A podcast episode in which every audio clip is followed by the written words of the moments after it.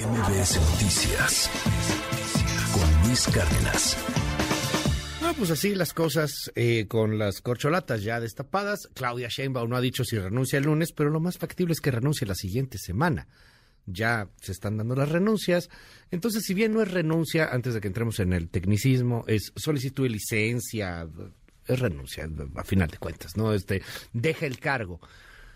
Lo interesante es que han adelantado el proceso. Ya sé que a la 4T la ley, no me vengan con que la ley es la ley, pero los procesos realmente empiezan hasta septiembre. Y, y lo menciono un poco porque estos adelantos, si es que llegan a incurrir en estos temas de infracciones electorales, pues ya están en el catálogo de infractores electorales. ¿Tendrá alguna trascendencia más con este nuevo INE? El Tribunal Electoral no es de Morena particularmente, es, es, es un tribunal que ha fallado muchas veces en contra de la 4T. Entonces vamos a ver qué, qué va sucediendo. De entrada, han ganado la narrativa. Eso que ni qué. Erra Chabot, te mando un abrazote. ¿Cómo estás, Erra? ¿Cómo lees todo esto? Buen día. Hola, ¿qué tal Luis? Buen día, buen día al auditorio. Bueno, pues sí, empezó la lucha más allá de leyes o no leyes o capacidad del instituto y del tribunal de evitar esto que es prácticamente una pre-pre-campaña. Pero bueno, lo cierto es que en la primera jugada, en la primera jugada de este ajedrez, quien eh, pues ganó la partida fue Marcelo Ebrard. Marcelo Ebrard, a partir de que terminó la elección en el Estado de México y Coahuila, simplemente estableció una estrategia muy, muy clara y era la de, pues, empezar a plantar cara, empezar a decir que él era finalmente quien tenía la posibilidad real de ser candidato bajo el principio de que iba a declarar que renunciaba finalmente a su cargo como canciller y que por supuesto pues iniciaba de esa manera su campaña. Hubo que detenerlo, el presidente lo tuvo que llamar y bueno pues finalmente se da esta reunión del propio eh, primer mandatario el mismo lunes intentando contener lo que sería pues una confrontación directa entre quienes pues o quien quería Marcelo imponer condiciones claras para la propia el, el propio proceso, la propia la propia carrera hacia la candidatura. Y bueno, pues finalmente consigue Marcelo dos cosas importantes en el acuerdo del presidente. Primero, por supuesto, la necesidad de que renuncien o pidan licencia. Y esto habrá que verlo, es importante en el caso de la jefa de gobierno, porque pues lo que Marcelo intentaba o intenta es evitar que el aparato que tiene en la jefatura de gobierno, el aparato político con el que se maneja, siga funcionando como un impulsor de lo que sería una campaña por supuesto, mucho más eh, fuerte que lo que puede tener dentro de una Cancillería Marcelo. Consigue entonces finalmente que Claudia eh, eh, pues tenga que hacer eso el próximo domingo y por eso a regañadientes dice Sheinbaum, bueno, pues yo me espero, yo no me adelanto. Marcelo juega la carta inicial de no esperar los tiempos de Morena, del Consejo, y decir, yo ya está, ahí está mi renuncia. Es un poco la, la apuesta o el intento de evitar que los aparatos internos poderosos que se pueden tener o que se tienen directamente, en este caso en el gobierno de la Ciudad de México, sigan actuando en favor de la propia candidata. Eso estará por verse incluso con la propia licencia o renuncia de Sheinbaum la próxima semana. Y el otro elemento importante es esto que tú mencionabas, la disputa por las encuestas. Eh, las encuestadoras, pues unas cometieron errores, tuvieron problemas metodológicos, como lo tienen comúnmente en muchas elecciones. Algo está pasando desde hace muchos años en esta, eh, pues, eh, en este intento de eh, percibir eh, cuál es la intención del voto, Luis. Y en ese sentido me queda claro que en el momento en el que empiezan a descartar o intentar descartar a las propias algunas encuestadoras, lo que está sucediendo es esto, tratar de cerrar la pinza de esas dos, de dos, de dos maneras. Una, por supuesto, consiguiendo las renuncias de los tenientes, fundamentalmente el caso de Sheinbaum, y dos, poder, poder controlar no solamente la emisión de la pregunta, sino quiénes son las encuestadoras. ¿Todo para qué?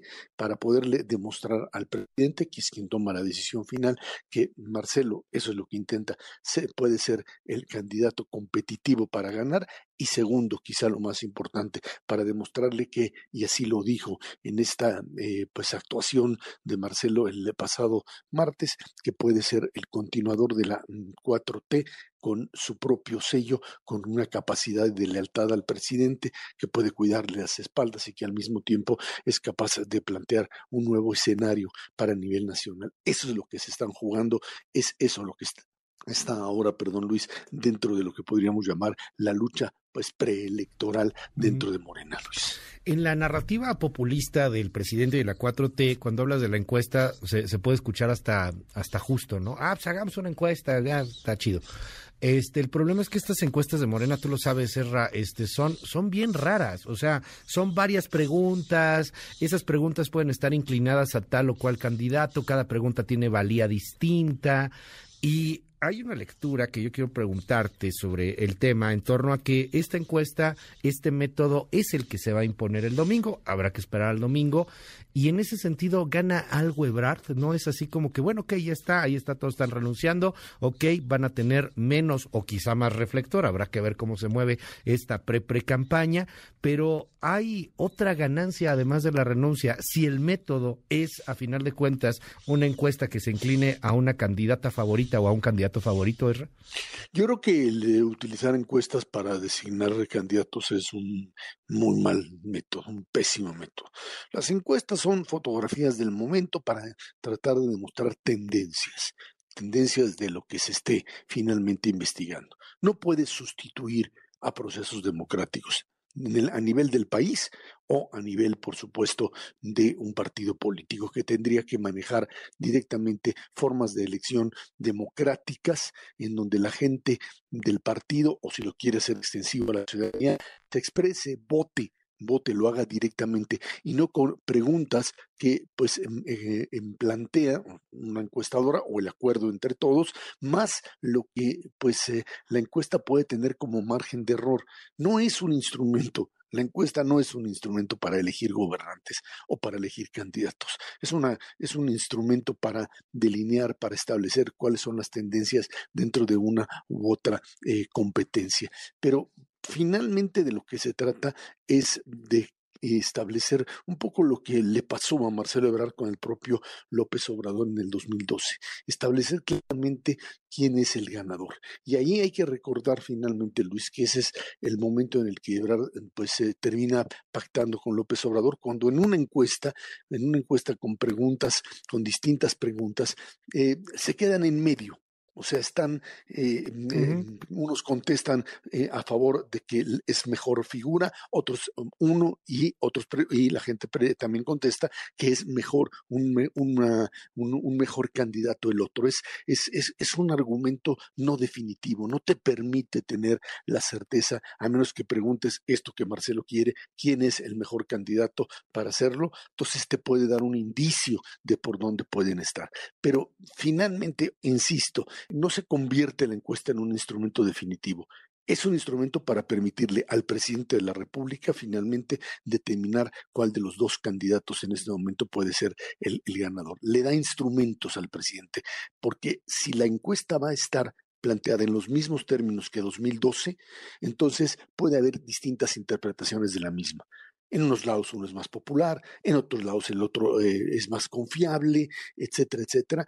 Y estos son elementos que le dan al presidente la posibilidad de elegir. Insisten que él no será el gran elector, pero entonces si él no es el elector, no puede existir una encuesta como instrumento primero de selección de candidatos y dos, pues tendría que existir, como dice Marcelo, una sola pregunta quién es el más indicado para ser candidato de Morena, quién puede ganar la elección. Fíjate, y en están. citas lo, lo, que sucedió, ¿no? O sea, cuando Ebrard se quedó ahí, este, pues cediendo un poco y, aceptando este método raro de las encuestas que perdió en ese momento y que era muy raro porque ahorita ahí con señor Google, este, quise buscarlo, lo encontré. ¿Cuál es su opinión hacia los personajes mostrados? Era lo que preguntaban. Eran cinco encuestas que hacían las encuestadoras. Y el que tuvo mejor opinión o sea, el que la gente decía, este es el chido, este me cae bien, este, ese, ese fue Marcelo Ebrard. Pero en los otros, por ejemplo, ¿quién prefieres que esté en la boleta? Ganaba López Obrador y le dieron más peso a esa que a la otra pregunta. Entonces, ay, pues, pues este método, tienes razones, o sea, de los pésimos métodos para elegir encuesta. Ellos dicen que, para elegir candidato, dicen que es el que les ha funcionado, aunque la neta, pues se siente un dedazo disfrazado de encuesta. Y finalmente es lo que le va a permitir a, López Obrador decidir sobre cuál de los dos. Y es una decisión, pues, que está no en función de la encuesta, sino en función de lo que el presidente cree que puede ser, insisto, la continuidad de su gobierno y, por supuesto, la protección frente a cualquier acción por posterior. Esas son, esos son los dos elementos que están ahí, Luis. Eso es lo que va a decidir finalmente la candidatura de Morena, un aparato que cada vez más se convierte en un aparato de Estado al viejo estilo y con una enorme capacidad finalmente de actuar políticamente con el candidato o candidata que finalmente pongas ahí. Eso es quizá lo menos eh, importante en este momento, por lo menos mientras la oposición pues se hace bolas mm, no sabiendo ni qué es oposición, Luis. Erra, te mando un gran abrazo y te seguimos ahí en arroba y Muy buenos días. Gracias, buen día, Luis. MBS Noticias con Luis Cárdenas.